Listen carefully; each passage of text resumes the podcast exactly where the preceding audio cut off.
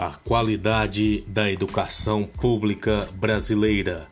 São muitos os problemas que estão presentes na educação pública brasileira, especialmente esses relacionados a fatores que proporcionam resultados negativos. Um exemplo disso são as crianças que se encontram no sexto ano do ensino fundamental e não dominam habilidades de ler, escrever e calcular. Esse fato é resultado direto do que acontece na estrutura educacional brasileira, pois praticamente todos os que atuam na educação recebem baixos salários, professores frustrados que não exercem com profissionalismo ou também esbarram nas dificuldades diárias da realidade escolar além dos pais que não participam na educação dos filhos, entre muitos outros agravantes. As avaliações implantadas pelo governo para avaliar a educação brasileira apresentam números desanimadores. Isso se tornou uma situação insustentável que não pode mais continuar. Lembrando que devem acontecer mobilizações, compromissos, cobranças, exigências para que aconteça uma transformação.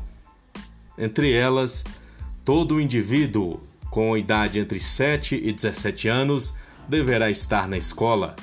Todo indivíduo com idade de 8 anos deverá dominar leitura, escrita, interpretação e cálculo os alunos deverão ter acesso a todos os conteúdos correspondentes à sua série. Garantia de investimentos na educação básica. Números que retratam os problemas da educação brasileira.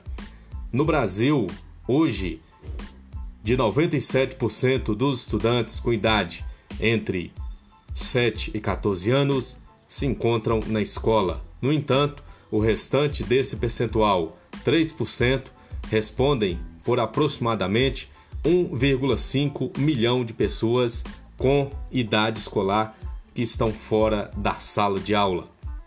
Para cada 100 alunos que entram na primeira série, somente 47 terminam o nono ano na idade correspondente. 14 concluem o ensino médio sem interrupção e apenas 11 chegam a universidade. 65% dos alunos do quinto ano não dominam o cálculo. 60% dos alunos do nono ano não sabem realizar cálculos de porcentagem ou matemática financeira. Medidas que possivelmente poderão combater os índices acima apresentados, ou seja, a defasagem escolar e também a evasão mobilização da sociedade para a importância que a educação exerce. À cidadania, a melhoria das condições de vida, emancipação política e etc. Direcionamento de recursos financeiros para as escolas e professores, reformas, estrutura, internet, computação e o pagamento do piso nacional salarial da educação valorização dos profissionais da educação, plano de carreira, o já mencionado piso, promoção, progressão, formação continuada, capacitação constante. E implementação de políticas públicas educacionais a longo prazo. Educação carece de políticas públicas, investimento, cobrança exigência e, principalmente, a participação da sociedade, valorização do professor. O Brasil ainda tem jeito. Coração de Jesus, eleições 2020. Voto é investimento, imposto é ressarcimento. O poder está nas suas mãos.